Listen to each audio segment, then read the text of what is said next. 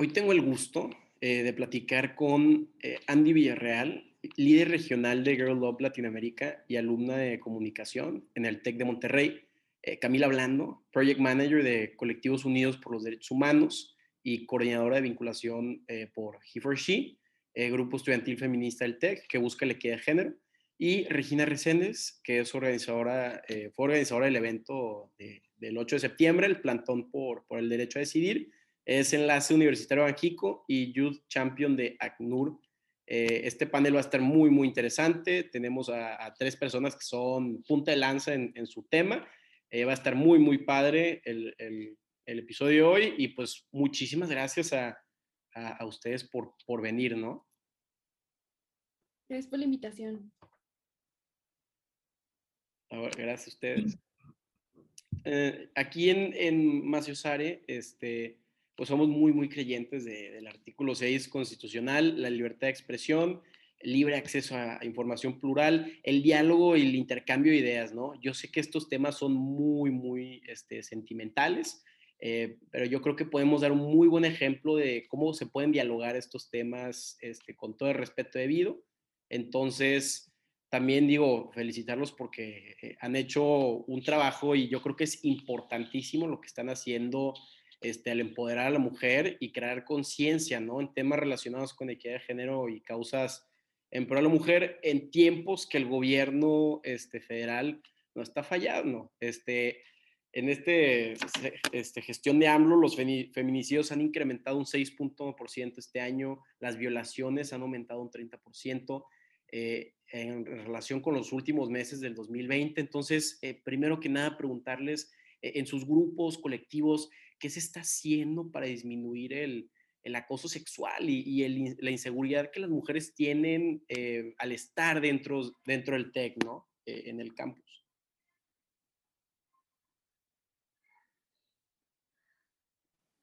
Pues bueno, yo de hecho le diste que estoy en he pero ya no estoy actualmente en he eso fue el año pasado.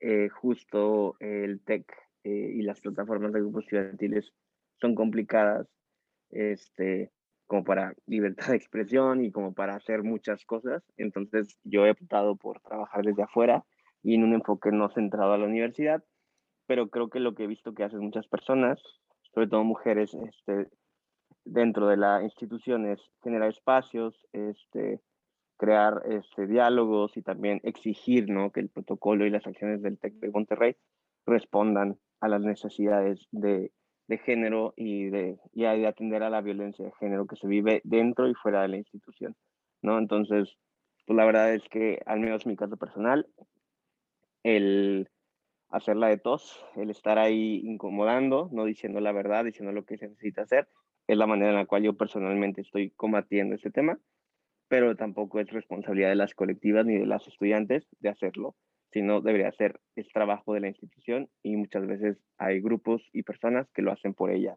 por la institución, ¿no? Entonces, pues básicamente así empiezo esto.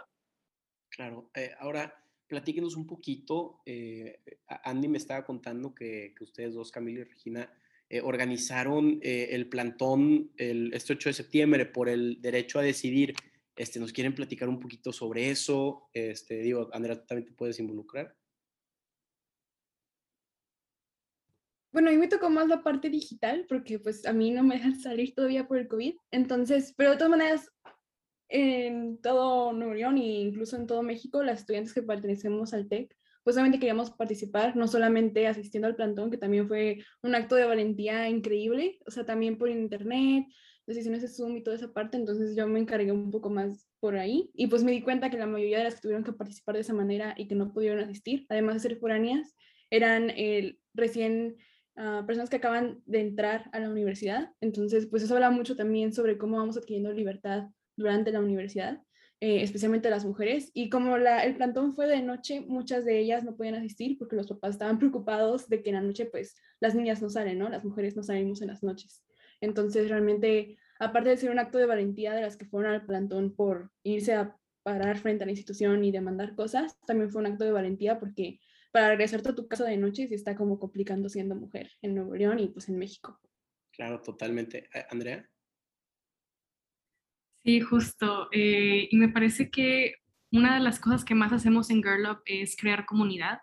Eh, yo me encargo de la coordinación del programa Girl Up, que es una iniciativa de la Fundación de las Naciones Unidas a nivel regional, eh, pero particularmente aquí en México estamos implementando un programa que se llama Escuela de Fortalecimiento de Liderazgos Adolescentes, lo que hacemos es crear un espacio seguro para que las niñas conozcan sus derechos, ¿no? O sea, conozcan eh, autodefensa, conozcan sus derechos reproductivos y sexuales, para que, bueno, este programa particularmente es para niñas de 13 a 18 años, para que cuando lleguen a universidades, a instituciones privadas, sean como nosotros, ¿no? Que sepan que lo que le está haciendo es incorrecto y que ellas tienen eh, voz y voto en lo que se debería de hacer, tanto en instituciones públicas como privadas, ¿no? Y a mí me parece fenomenal lo que dice Regina sobre eh, crear conciencia a través de redes sociales, eh, que sentir que, que nosotras desde un espacio virtual también podemos incidir, aunque me encantaría poder acuerpar, como dice Regina, para algunas no es la posibilidad, ¿no? Y especialmente a mí mis papás me prohíben mucho estos temas, entonces cuando salió justo el, el tema de que el TEC había eh, permitido este grupo y censurando el tema en otros, mis papás me dijeron, te van a quitar la beca, o sea, ¿qué estás haciendo? Y yo, pues es que no puede ser posible, o sea, no quiero pertenecer a una institución que no respete tanto la pluralidad de ideas, porque lo que están haciendo no es pluralidad, o sea, no le puede estar abriendo la puerta a este grupo, pero censurando a los que ya llevan años tratando los temas y tratando de crear foros y tratando de invitar a expertas, ¿no? Entonces, a través de redes sociales para mí fue la manera en la que nos movilizamos y fue justo a través de la fortaleza, a mí en lo personal, a través del, de la comunidad de Girl Up que me enseñaron, básicamente, porque siento que entré al feminismo muy tarde en mi vida. O sea, tenía como que esta idea del feminismo muy blanco, ¿no? De que Girl Power, pero todas estas eh, eh, redes de sororidad y compartir ideas y compartir diálogos y, y eh, mutuamente compartir nuestras habilidades de organización, siento que eso es lo que me ayudó a mí poder alzar la voz y, bueno, con la, con la esperanza de que no me vayan a quitar la beca, ¿verdad? Claro, totalmente. Eh, Camila. Sí, este, justo mencionando el tema, pues no fuimos Regina y yo, fuimos todas las que nos organizamos. Este, solamente creo que yo hice el grupo y bueno, yo puso ciertas cosas y Regina puso ciertas cosas y Valeria y más todas, ¿no? Fuimos todas.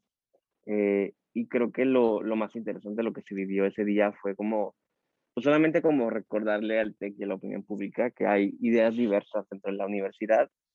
Eh, no, no es la primera manifestación que se hace en el TEC, inclusive llegó a haber una en 2019 dentro del TEC. Entonces, creo que es un espacio en el cual le estamos como haciendo saber al TEC que ser neutrales o ser indiferentes en estos temas de derechos humanos es estar del lado como de pues, del victimario, ¿no? O del lado de quien vulnera los derechos humanos, ¿no? Y, y justo eso, o sea, justo creo que ha sido un proceso muy interesante. No estamos, no puedo hablar por todas las personas, yo en lo personal y lo que he escuchado de muchas personas que no estamos en contra de que este grupo Vitae, simplemente entonces esto abre la partida de que se hablen más de todo tipo de temas, ¿no? Pero está esta otra postura que yo no, no me decido en una todavía, pero es que el TEC se posicione con una perspectiva de derechos humanos, ¿no? Y que esté a la altura de la institución que es a nivel internacional y nacional, ¿no? Que no puede eh, aceptar y tolerar discursos de odio, de odio y se tiene que posicionar en temas de derechos humanos abiertamente, ¿no? Entonces, eh, esa tibieza que ha tenido la, la, institución, pues sí, es lo que nos ha hecho estar como haciéndola de todos y estar haciendo el plantón y varias reuniones con directivas y directivos pues para que realmente ya se haga algo, ¿no? Y no es por un tema de odio a la institución ni nada, al contrario, es porque creemos que se pueden hacer mejor las cosas y por eso creemos que ah, como eh, la institución exige a sus alumnos y alumnas, podemos exigirle. Claro, eh, ¿hay alguna relación entre lo que ocurrió en el plantón el, 8 de septiembre y, y, el hecho de que este, al grupo estudiantil Provida este, Vite le, dieran la, la, postulación. Digo, corríjanme si, estoy equivocado, ¿no? Pero como yo que estoy en el exterior, podía ver o sentía que había una conexión entre estos temas, ¿no? Este, o un choque de ideas o, hasta, este, si nos ponemos así, como que te quedas pensando que, oye, este, puede que un choque entre narrativas en el TEC y, y esto fue por, por lo que se organizó en parte el plantón, ¿no? Sí, bueno, eh, el plantón no fue como una protesta contra el grupo Vitae, o sea, no, nunca se pensó de una manera en la que solamente de ese tema se tratara. El plantón tocó muchísimos temas, desde la censura que hay hacia los grupos estudiantiles que tocan los temas de género, eh, los temas de diversidad sexual, los temas anticonceptivos, etcétera, etcétera. O sea, dentro de la institución, previo a la creación del grupo Vitae, siempre hubo esta censura hacia esos, esos, temas y de pronto ver que van a tener un grupo que va en contra de esos temas como que te hace sentir a ti como la persona que estuvo intentando promoviendo los temas dentro de tu institución, que ay, a lo mejor mi institución no me dejaba porque no le gustaba, ¿no? Entonces, eso sí fue, sí se llegó a tocar, creo en la propuesta, en la protesta, perdón, pero también iba desde violencia sexual, acoso que se ha vivido dentro de la institución, y creo que también se mezcló muchísimo con que justo fue cuando la Suprema Corte de Justicia también estaba hablando del tema. Entonces, eh, pues la verdad es que pobre el TEC, pero le tocó la combinación de entre la molestia y de que estaba celebrando el aniversario y se enfocaron en eso y no tanto en las quejas de sus alumnas. Le tocó eh, que justo haya salido también un caso de acoso muy sonado a nivel nacional dentro de la institución y le tocó pues lo que hicieron de aceptar el grupo Provida después de haber tenido durante muchos años esta prohibición a temas de salud sexual y reproductiva. Claro. Andrea, Camila.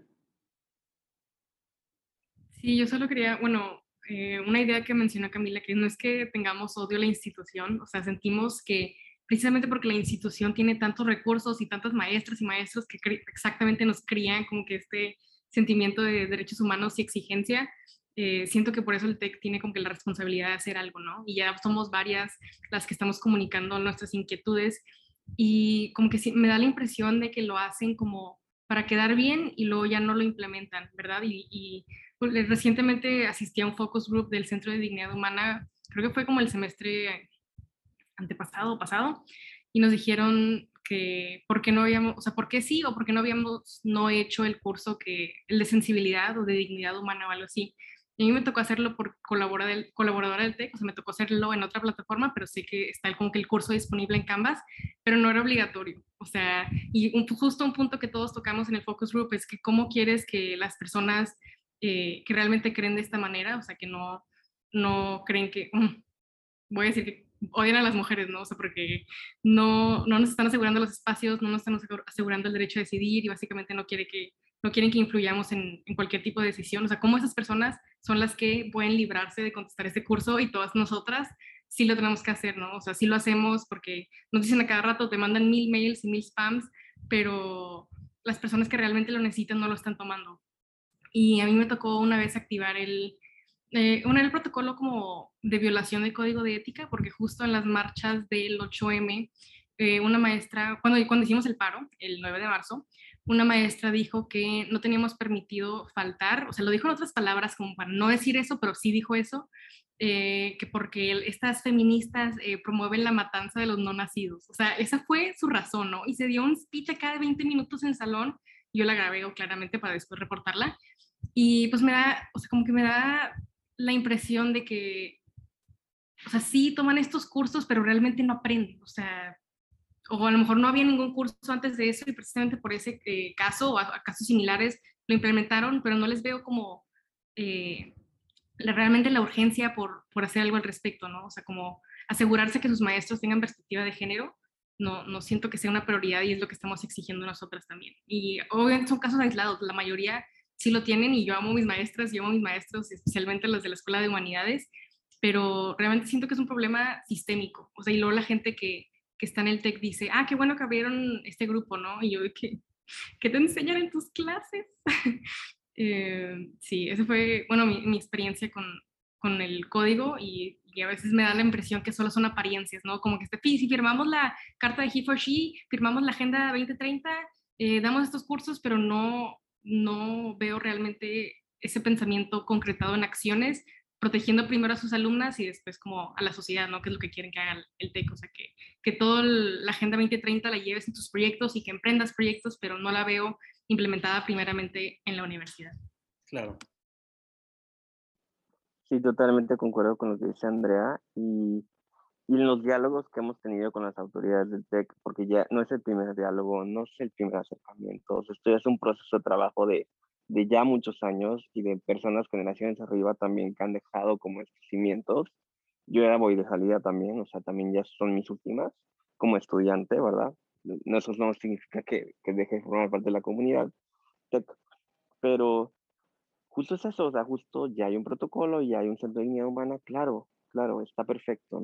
Y pareciera que, que la institución se escuda en que ya existen estos recursos, pero realmente no miran y, y, analizan con ojo crítico el funcionamiento de los mismos, ¿no? O sea, de nada te sirve tener un protocolo súper elaborado que han trabajado años y muchísimas personas en él, si no es efectivo, ¿no? Si, si no haces pública cuánto porcentaje de las denuncias trasciende a alguna represalia o alguna resolución de conflicto, ¿no?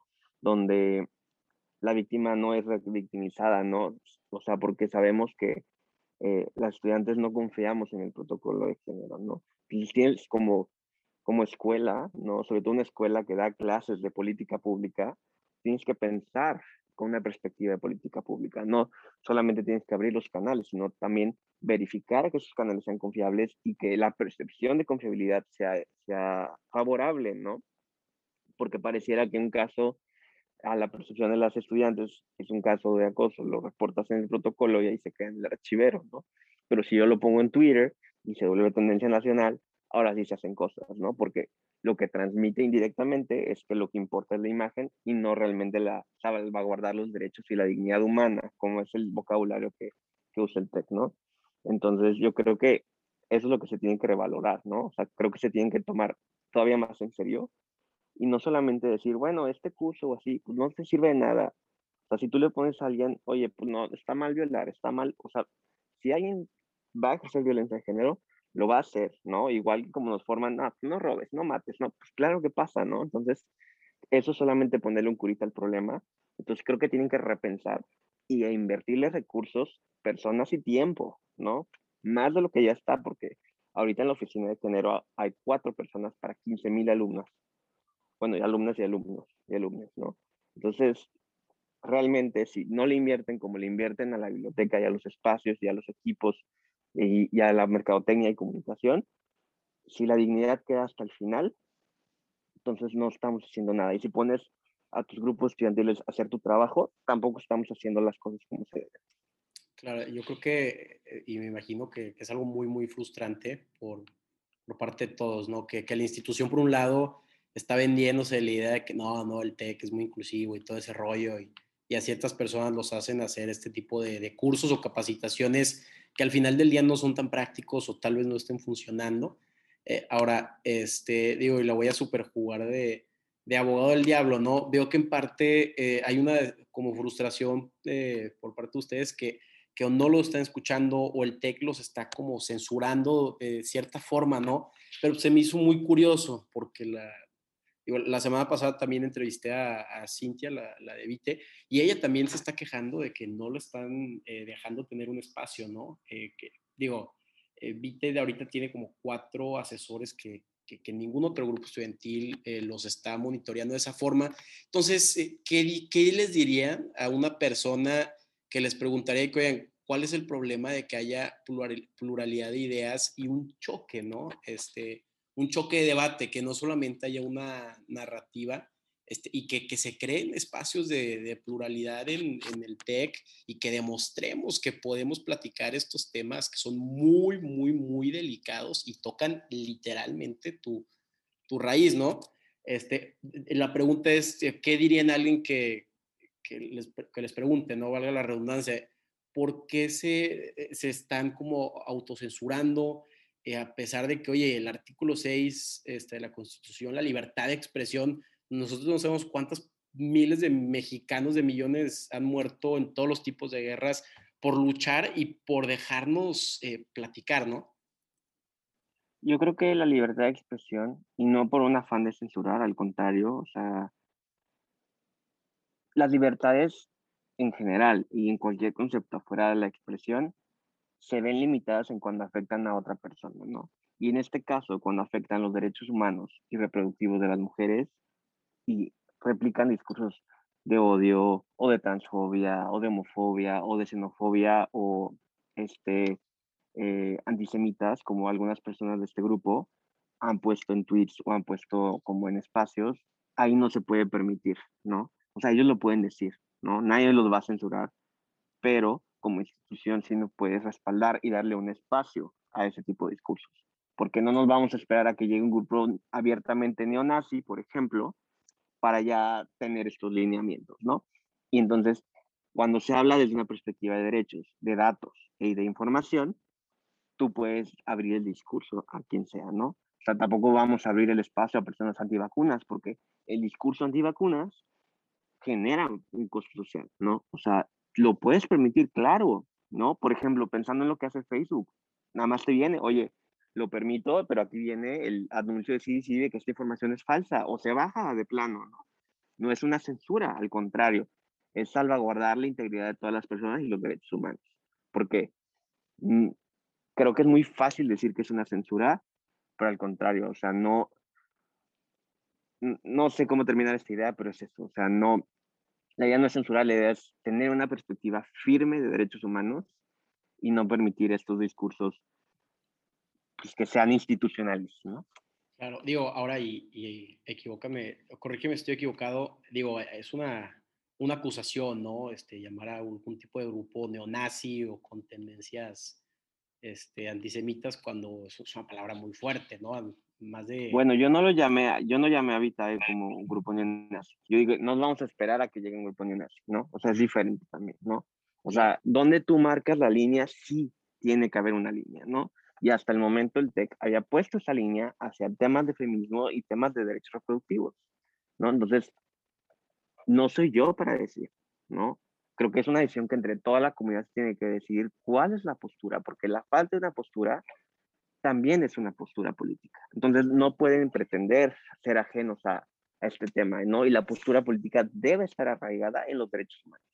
Claro, e, es que mencionas que habían ciertas personas que, que tendían este, tendencias antisemitas, entonces eh, hay, hay pruebas, este, e, este grupo está activamente este, persiguiendo estos ideales de odio. Digo, te, te, lo, te lo pregunto con, eh, para, para que... Sí, no, o, no, o sea, es que justo el tema, el tema, tú puedes abrir un grupo estudiantil diciendo, vamos a apoyar a las mujeres a embarazadas en situación vulnerable, a, no sé, tener el bebé, ¿no? Ese puede ser lo que tú mandes en tu papelería live. Y eso fue lo que pasó realmente, ¿no? Pero a la hora de la hora hay otro tipo de discursos detrás, ¿no? Que no voy a justificar en un podcast, ¿no? Creo que pueden, hay evidencia en Twitter y hay screenshots y hay capturas de estos discursos, ¿no? O y también inclusive denuncias ante el Ministerio Público por acoso hacia la persona que creó este grupo, ¿no? Entonces, yo no soy quien para decirlo y juzgarlo, más bien expongo esto y digo, pues es que ahí es donde tienes que poner una, un límite, ¿no? No es una censura, al contrario, ¿no? Pero lo que dices tiene implicaciones. Claro, gracias Camila. Yo quería decir, eh, este, referente a, por ejemplo, a grupos pro vida, que yo jamás, o sea, creo que cuando empezó, bueno, lo voy a re reempezar. cuando salió que había un grupo pro vida, el sentimiento de todos los grupos estudiantiles fue sorpresa, ¿no? Eh, de mi parte, yo he estado en el grupo estudiantil de aire, eh, que es el de la comunidad LGBTQ+, y ahorita que mencionaste lo de que el grupo Provida tiene cuatro asesores y que se sienten así como muy eh, censurados por esta razón, la verdad es que en el TEC, siendo el grupo de aire, tenemos que pasar todas las decisiones, cada una, la más pequeña, poner en Instagram algo, por más de cuatro personas, simplemente porque el tema de nuestro grupo es algo que puede causar controversia. Entonces, cuando sale el grupo eh, de Vitae, pues uno se, se pone así como que, ay, ¿qué onda? O sea, ¿qué tantas personas tuvo que pasar? ¿Cómo pudieron lograr que se hablara del aborto o ir contra el aborto cuando llevamos años exigiendo desde los grupos de género, los grupos de diversidad sexual, que se toquen temas tan simples como los métodos anticonceptivos, ¿no? O sea, ese sí, sí fue como un shock y yo siento que por ahí también salió como una fisura entre la comunidad estudiantil y las personas que creen que la vida empieza desde la concepción, ¿no?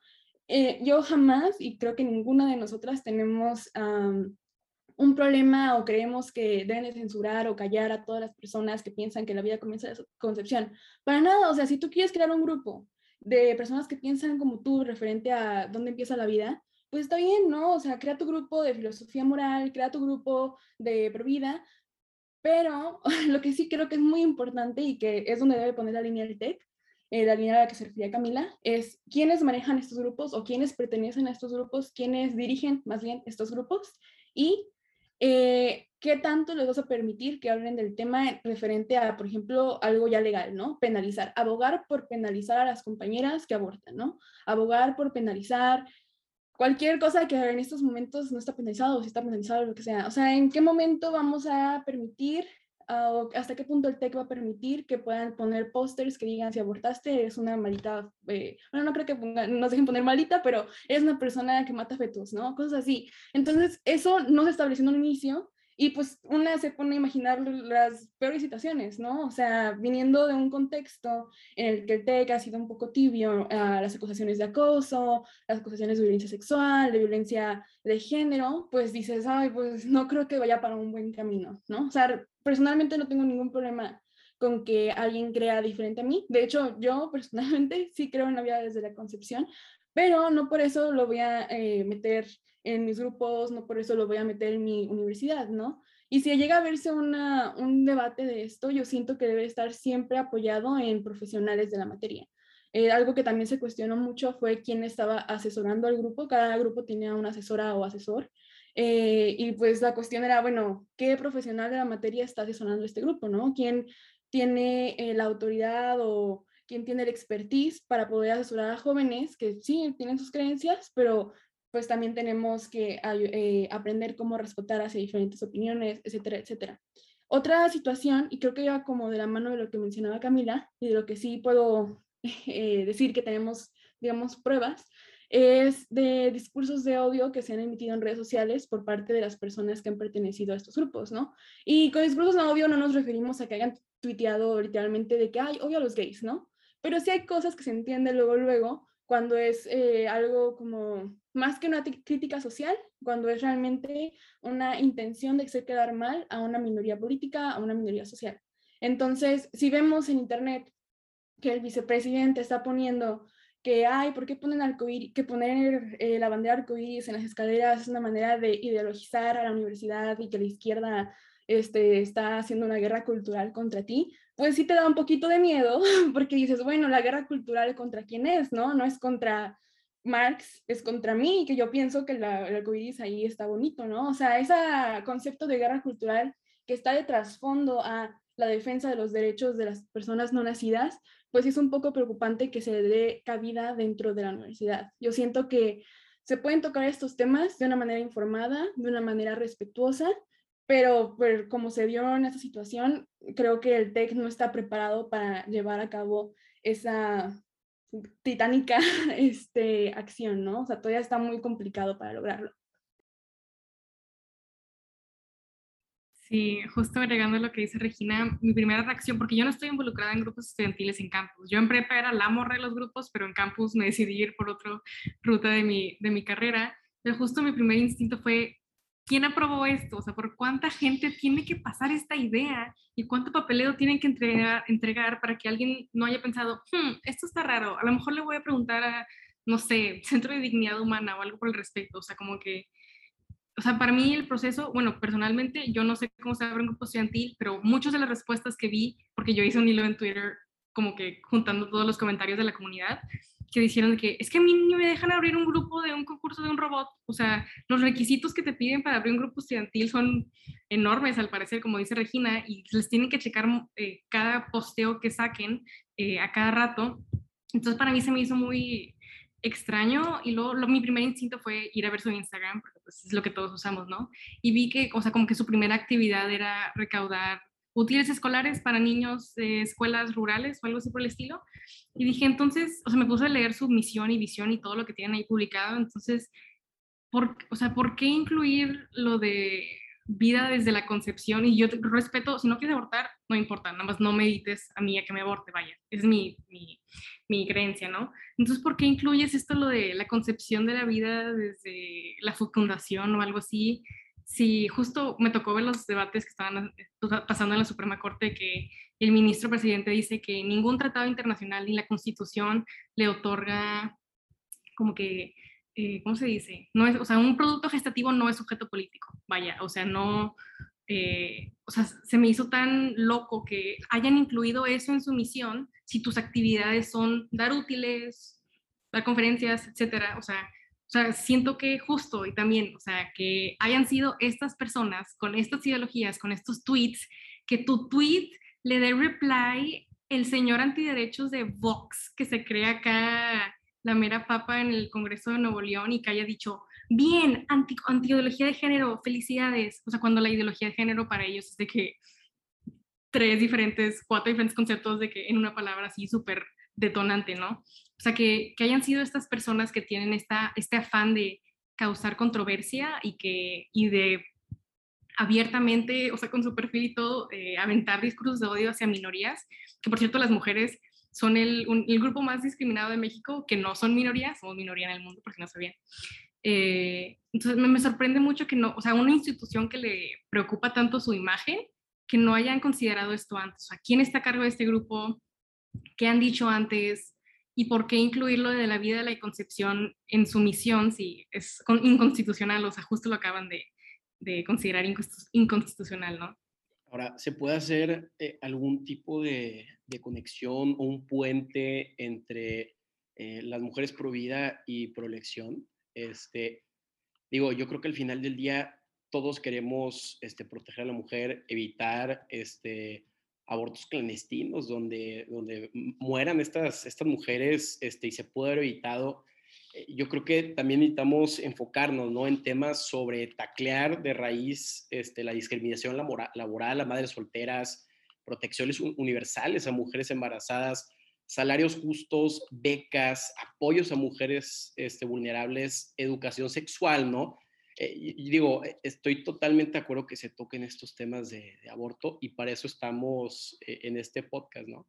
que, se dialogue, que, que hay un choque de ideas, este, que no hay un lado, ¿no? Porque luego se puede volver muy, se tiende hacia un lado, ¿no? Digo, valga la redundancia me puse a investigar este, sobre, sobre este tema, ¿no? Y, y, entendí o me di cuenta cómo en, en Estados Unidos, este, eh, las, las fundadoras, ¿no? De, de, todo este movimiento femenino que empezó con Mary Wollstonecraft, luego se va con, con Elizabeth Canton, la creadora de, de la convención de Seneca Falls, ellas estaban eh, en contra de, del aborto, ¿no? Pero aquí está el, el catch fue hasta la segunda ola feminista donde eh, los fundadores de, una asociación eh, a favor del aborto, que eran dos hombres, no pudieron convencer a los legisladores americanos que legalicen el aborto y se van hacia el movimiento feminista como apoyo.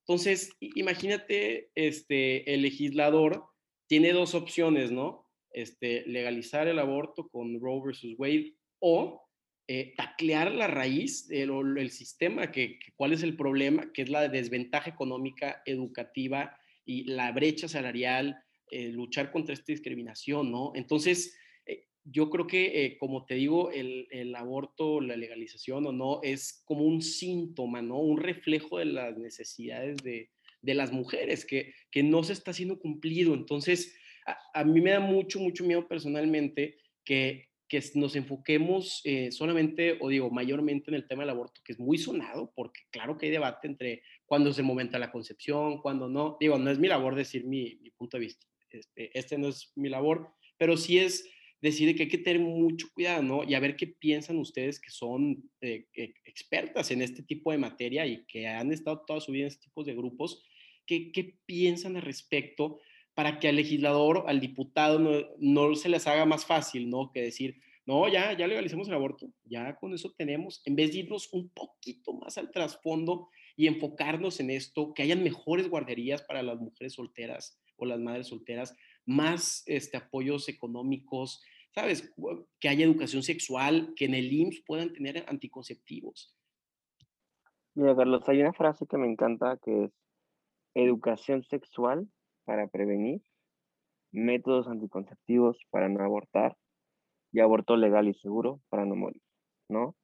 O sea, y lo que dijo justo eh, eh, el ministro de, Justicia de, la Suprema Corte es que ninguna mujer se embaraza con la intención de abortar, ¿no?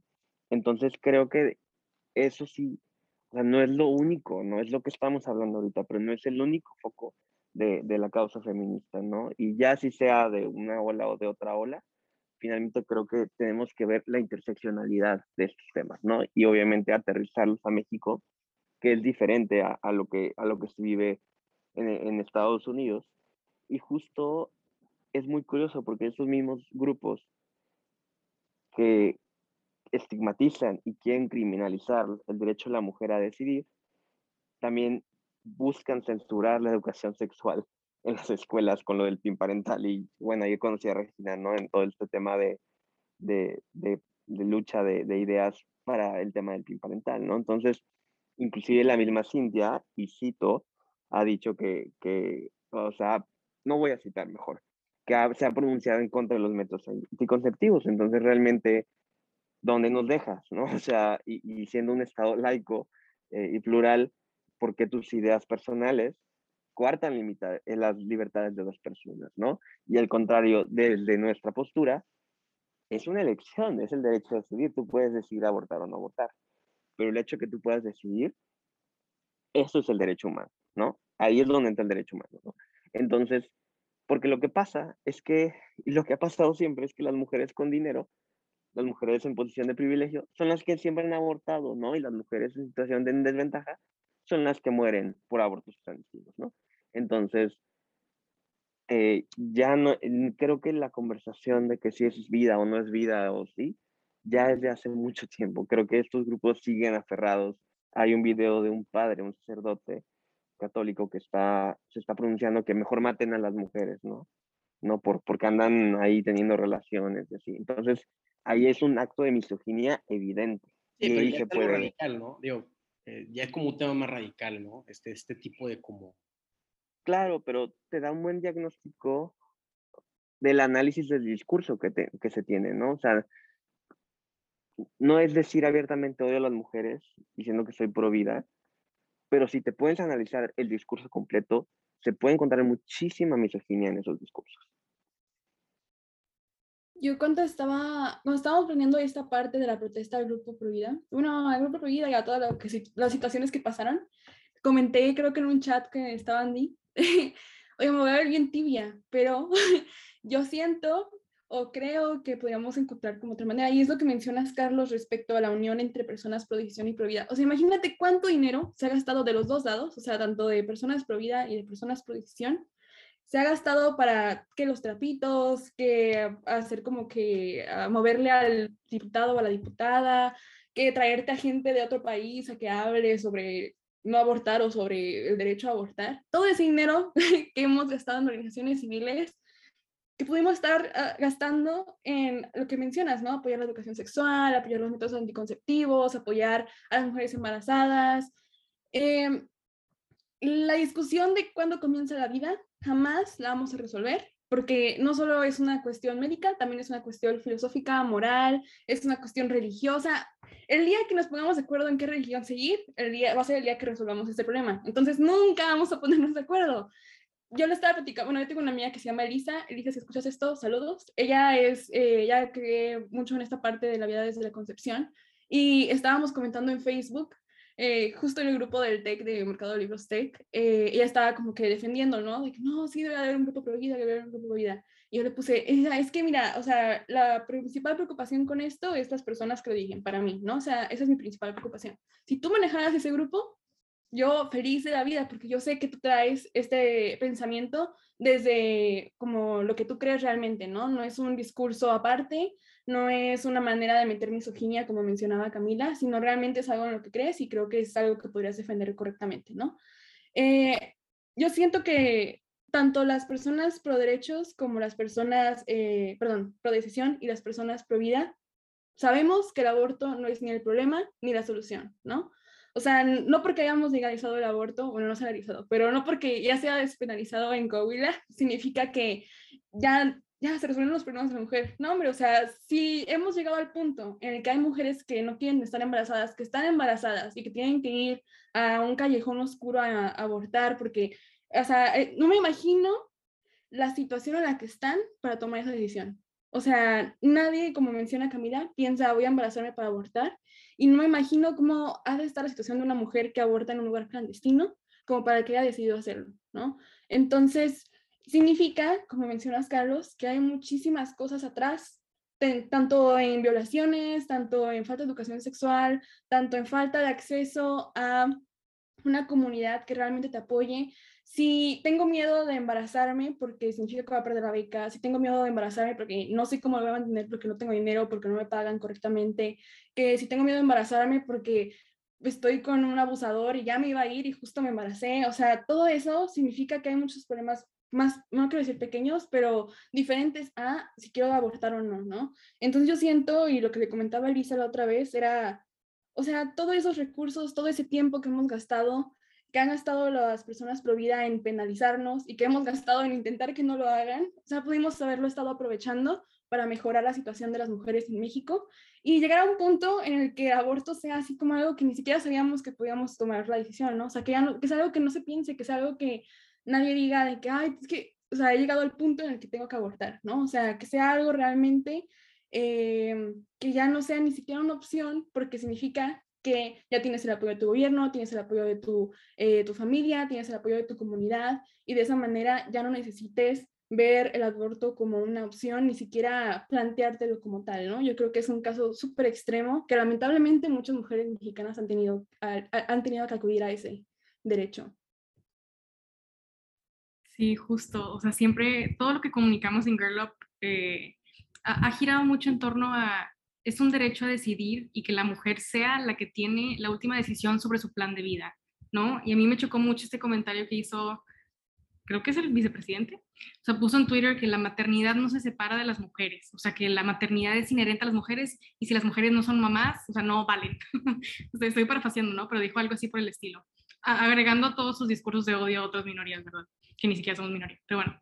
Eh, no, no, no me gustó este discurso porque implica que o sea, implica que si no, si no eres madre, no mereces derechos y que, o sea, que estas personas, bueno, también justo con todos los comentarios que recibimos en Girl eh, siempre que sacamos un post de, de aborto hay un chorro de comentarios, se está hablando desde un punto de privilegio y no desde un punto de empatía y diálogo. O sea, las personas que comentan esas publicaciones diciéndole, bueno, a nosotros nos tocó que nos dijeran, ¿saben qué? Ahora las vamos a matar a ustedes porque ustedes están matando fetos. O sea, estas personas, y yo por eso nunca les digo pro vida, o sea, estas personas son antiderechos. O sea, básicamente todo el discurso que están arrojando es de odio y es de odio hacia las mujeres y a las mujeres que decidan sobre tener un plan de vida diferente que no es el, el heteronormado, ¿verdad?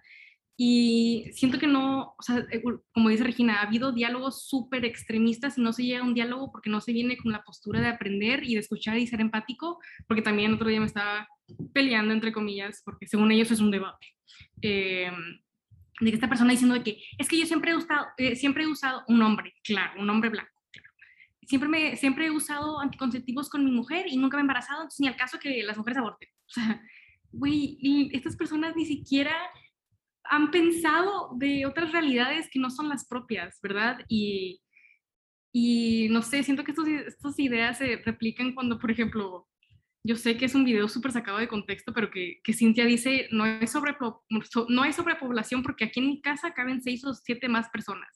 O sea, es un evento, digo, es una idea súper extrema, ¿verdad? Pero siento que habla mucho de cómo estas personas están viendo el mundo. O sea, no lo están viendo desde una postura empática, no vienen con la intención de educarse y aprender, porque pues nosotras no es nuestra responsabilidad de que informarles y, que todas sepan eh, qué, qué, es lo que queremos lograr con el aborto, ¿no? Porque claramente en la publicación dice, no queremos aborto, queremos anticonceptivos para educación sexual para decidir, anticonceptivos para, eh, para poder decidir con dignidad si quieres tener una relación sexual o no y que no, no tengas que abortar, como dice Regina, o sea, nadie quiere abortar, o sea, estas personas piensan que se va a usar el aborto como método anticonceptivo y que cada vez que te embaraces, porque pues, como dice Regina, ninguna mujer se embaraza en, su autonomía para después abortar, o sea, creen que el aborto se va a usar como método anticonceptivo y que vamos a estar abortando cada rato y que vamos a estar usando sus impuestos, entre comillas, para este tipo de servicios de salud, ¿no?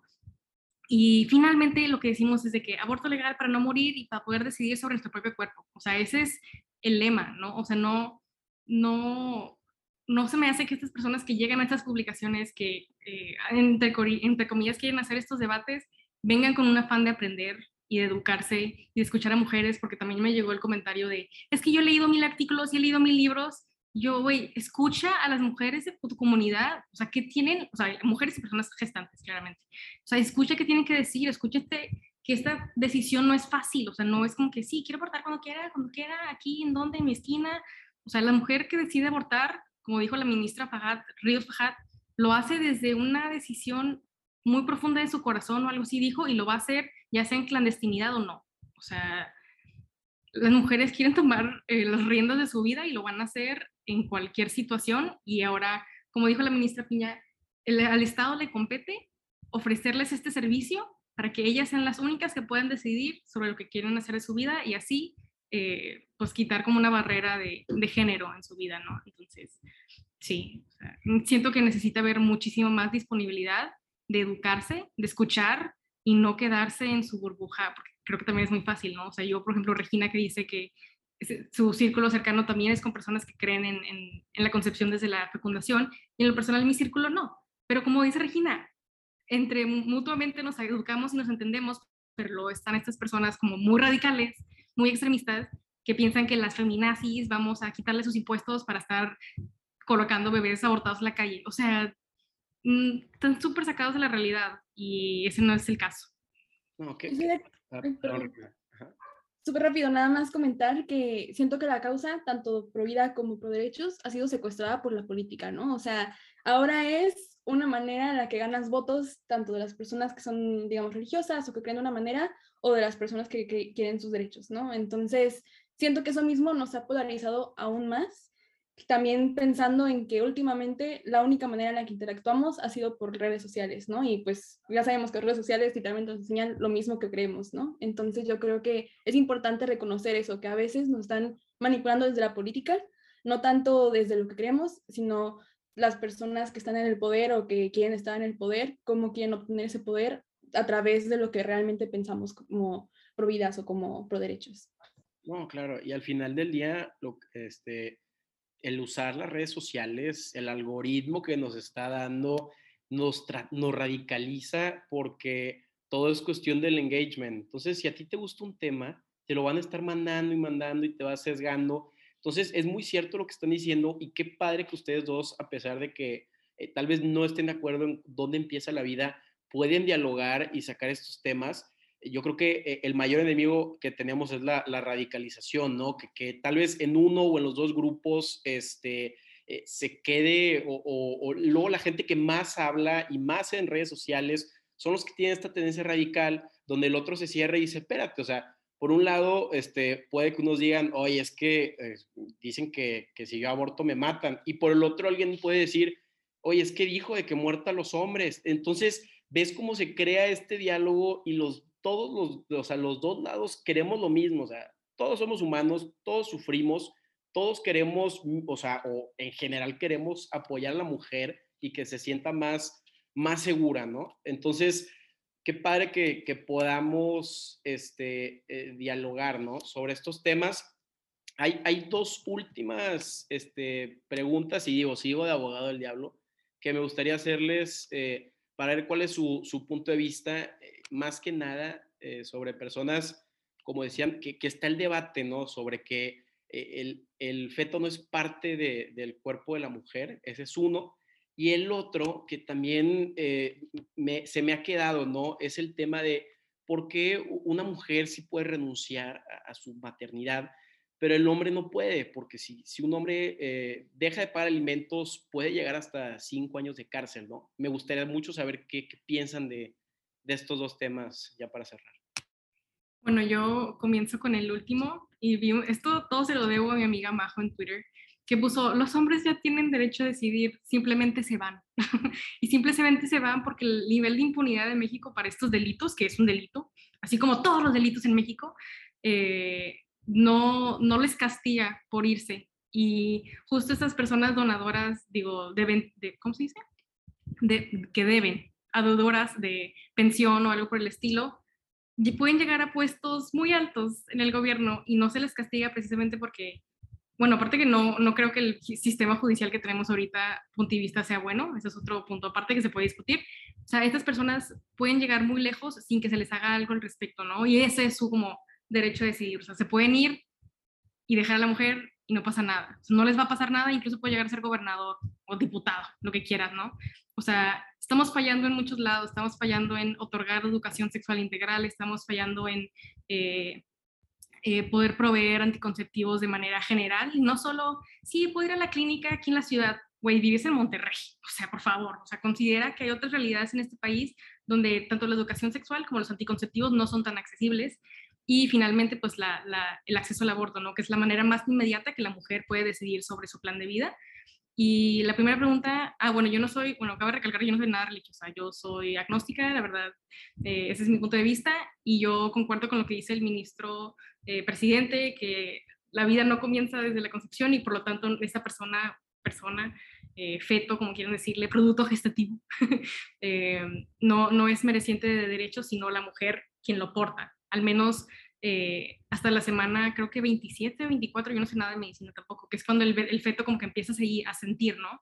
O sea, para mí esa es mi opinión, pero obviamente sé que hay personas que tienen el respaldo de la iglesia, personas que leen libros de biología, pero a lo personal siempre se debe de priorizar la vida digna de la mujer. O sea, no, o sea, no es que haya, me encanta el, el, el argumento que dicen de que o sea, un feto no es vida, pero agua en Marte es vida, o sea, súper sacado de contexto ese argumento.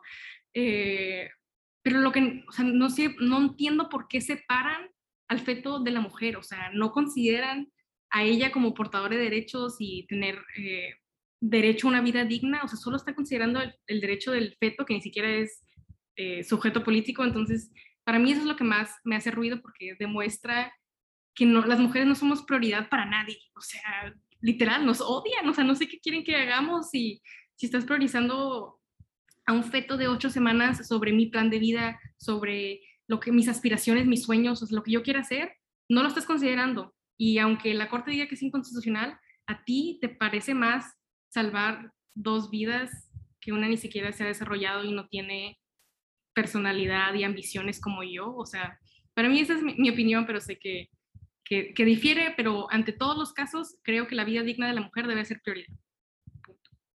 Claro, y yo también concuerdo con todo lo que dijo Andrea y también se me hace como, o sea, pareciera que, y me encanta un meme que dice, es hora de opinar, ¿no? Que ahora voy a ser experto en Afganistán, ahora voy a ser experto en aborto, ¿no?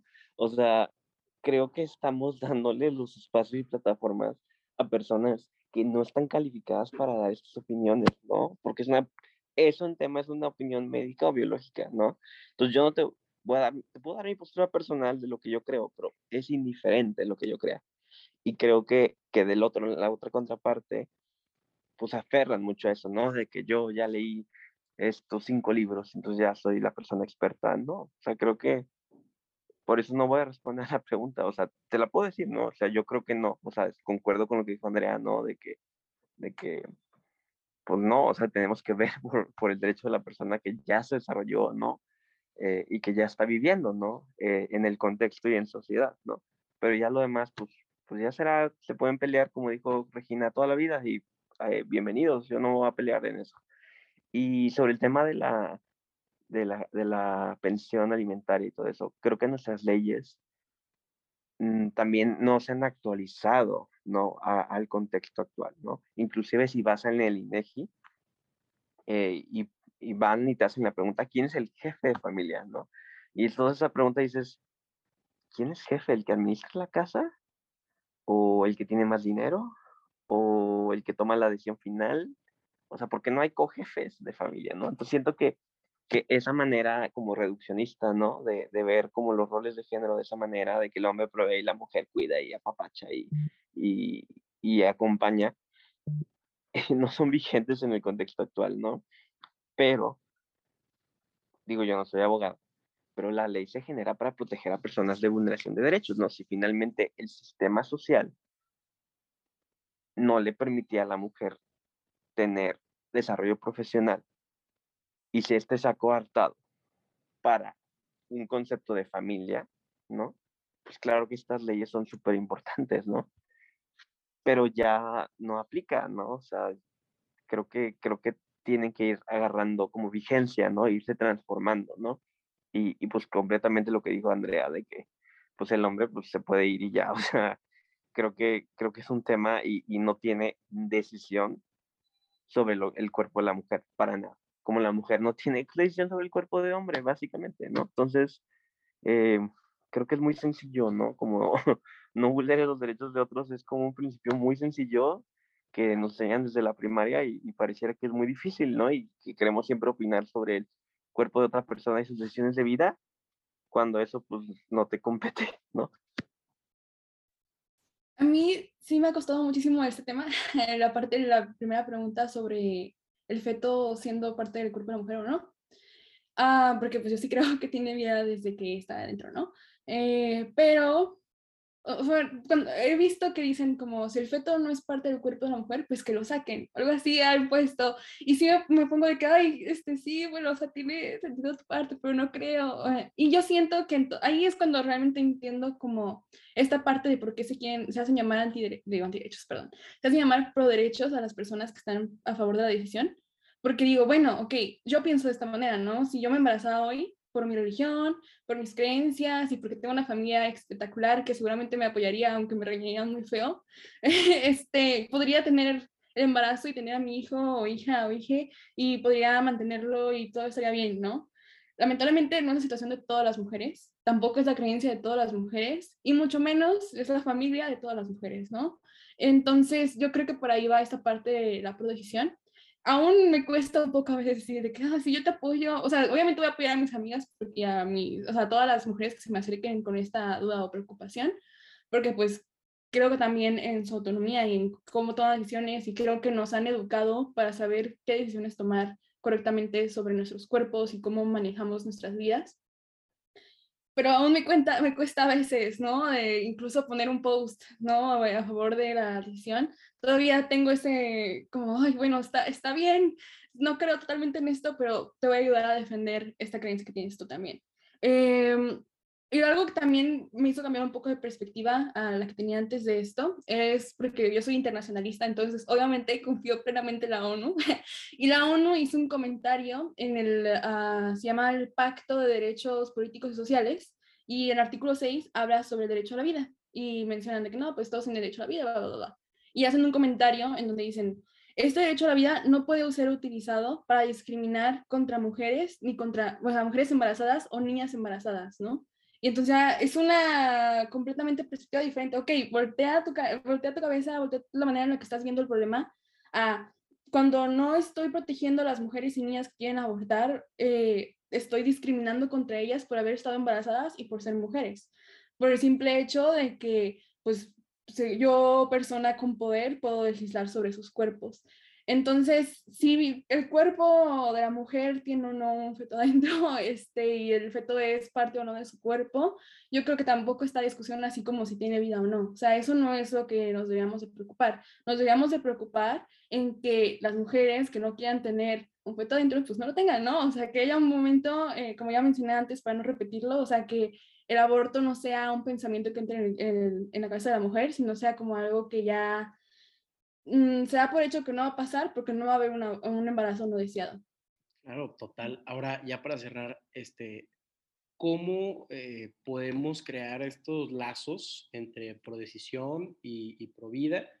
Y para que al final del día, y, cómo podemos taclear la raíz de, de, esta situación, ¿no? El aborto es un síntoma de un problema mayor para que en un futuro ninguna mujer tenga que tomar estas medidas de, de cerrar la vida o, que hayan muchísimas eh, pues apoyos, ¿no? Antes de tomar esta, esta decisión, este, como decíamos, guarderías, educación sexual, este, toda esta ola, este, disminuir la, la brecha salarial, salarial, dar mejores pagos, ¿sabes? ¿Cómo podemos hacer esto?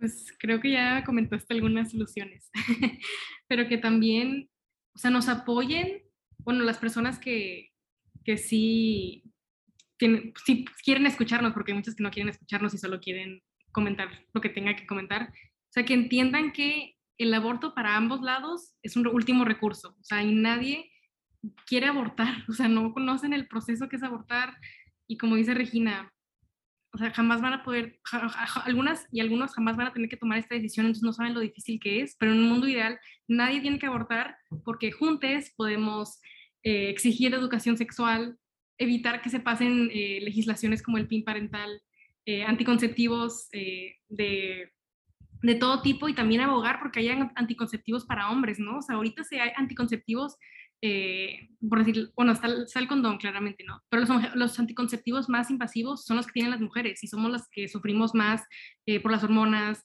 Eh, por ejemplo, el DIU también te puede como rascar el, el, el útero, o sea, hay muchos anticonceptivos que no son amigables para nada y no se ha hecho nada al respecto porque la industria como que no lo considera rentable, ¿no? O sea, como que invertir en, por ejemplo, el Basagel, que es como que un nuevo anticonceptivo para hombres, dicen de que, ay, no, no se, no se lo van a querer poner y nosotras que nos ponemos de que hormonas y hormonas y hormonas a cada rato, pues tenemos que vivir con ello, ¿no? Entonces también eso, eso, eso cabe dentro de la parte de que queremos anticonceptivos para disfrutar y dividir nuestra sexualidad de la reproducción. Y nada más agregando un poco al, último punto que hizo Regina, me dio mucha risa que entre todos los comments que recibimos la semana pasada, porque la semana pasada fue, una semana súper pesada en términos de tech y Suprema Corte de Justicia de la Nación, un vato puso, o sea, después de que le dimos todos nuestros argumentos, que por cierto no tenemos la responsabilidad de hacerlo, dijo, ¿sabes qué? Me vale lo que dice la ONU. y yo, ok, o sea, quieres que todo el mundo piense junto como tú y pues X argumentos, ¿no? O sea, siento que también tiene que ver esta disposición de aprender donde claramente estas personas no lo quieren hacer y bueno, de nuestro lado estamos de acuerdo que hay personas que no van a querer abortar por decisiones religiosas, morales, etcétera, y lo respetamos. Lo bueno del aborto y como muchas otras cosas como el matrimonio eh, homosexual es que si no lo quieres hacer, no lo tienes que hacer. Solo no evitas que otra persona lo haga. O sea, no quieres que haya matrimonio gay, no te cases con alguien de tu mismo sexo. Ya, o sea, no entiendo por qué es tan difícil que ellos comprendan, bueno, ellos y ellas y ellas comprendan que que solo porque algo es despenalizado o legalizado significa que lo tienen que hacer. Y sí, bueno, si no quieren que haya abortos y siempre dan el argumento de la adopción, ¿no? Y justo lo busqué antes de, esta, de este podcast que dice, hay 12 abortos, no, abortos no, hay 12 adopciones en todo México en el 2020. O sea, 12 niños, niñas y niñas fueron adoptados en todo México en el 2020, ¿no? Entonces también... El año anterior. Ajá, el año anterior, o sea, la cantidad es mínima. Entonces, si también quieren eh, ayudar a la vida por ese lado, o bien que no aborten, eh, que por cierto no lo deberían hacer porque es nuestro derecho a decidir, a lo mejor habría que ayudar a reformular el sistema de adopción en México, porque hay tan, poquitas adopciones. Entonces, eh, antes de escupir este argumento de, ¿sabes qué? Dale una adopción, tienes que darte cuenta de la realidad. Y la realidad tanto de las personas que llevan a cabo estos embarazos, mujeres o personas gestantes, como la realidad del sistema eh, en México, tanto judicial como de adopción. Y el aborto es la manera más sencilla, como ya lo dije, de que una mujer decida por su vida. Y ese va a ser nuestra prioridad ahorita, porque de aquí a que haya salarios igualitarios y de aquí a que todas las personas puedan tener acceso a guarderías y otras, eh, por ejemplo, educación sexual integral, a mi parecer va a ser mucho tiempo. Y claro, hay muchos grupos y muchas feministas trabajando para ello, pero despenalizando el aborto, por ejemplo, fue una primera acción para que una mujer no fuera encarcelada por tomar un derecho eh, sobre su propia vida, ¿no? Entonces, sí. Oigan, pues mm, digo, muchísimas gracias este, a las tres por, por ah, tocar estos temas. Yo sé que son muy polémicos, por hacer conciencia. La verdad disfruté bastante este diálogo. La primera vez que hago un panel y, y me encantó. Este, la verdad que, que le deseo los mejores de los éxitos a todos ustedes este, y, y pues estamos a la orden, ¿no? Gracias. Si quiero decir una cosa puntual ahí, una disculpa respecto a panel. Ah, ok. Eh, última cosa, ¿y, ¿y, cómo las encontramos? ¿Cómo se tienen redes? Este, si hay gente que quiere estar en sus asociaciones. Okay, bueno, yo estoy en Instagram como arroba Regina Insufrible, porque pues, no sé.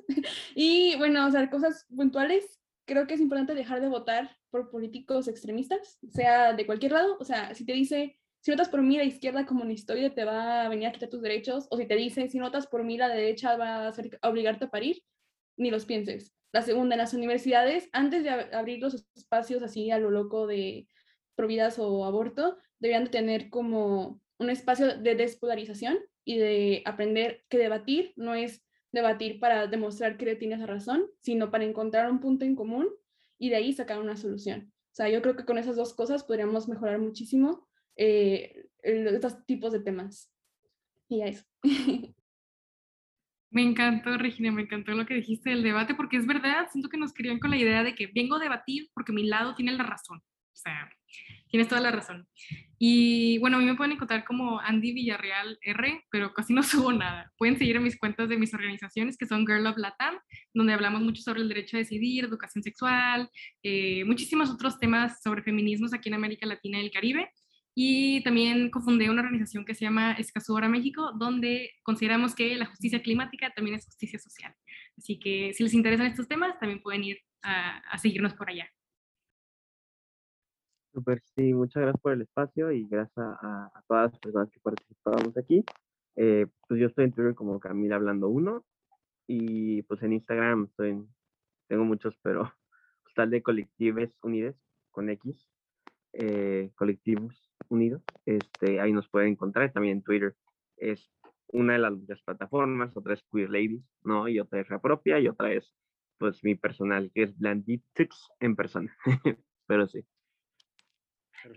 Pues otra vez, muchas gracias y que tengan un excelente día. Gracias. Gracias, bye. Gracias, hasta luego.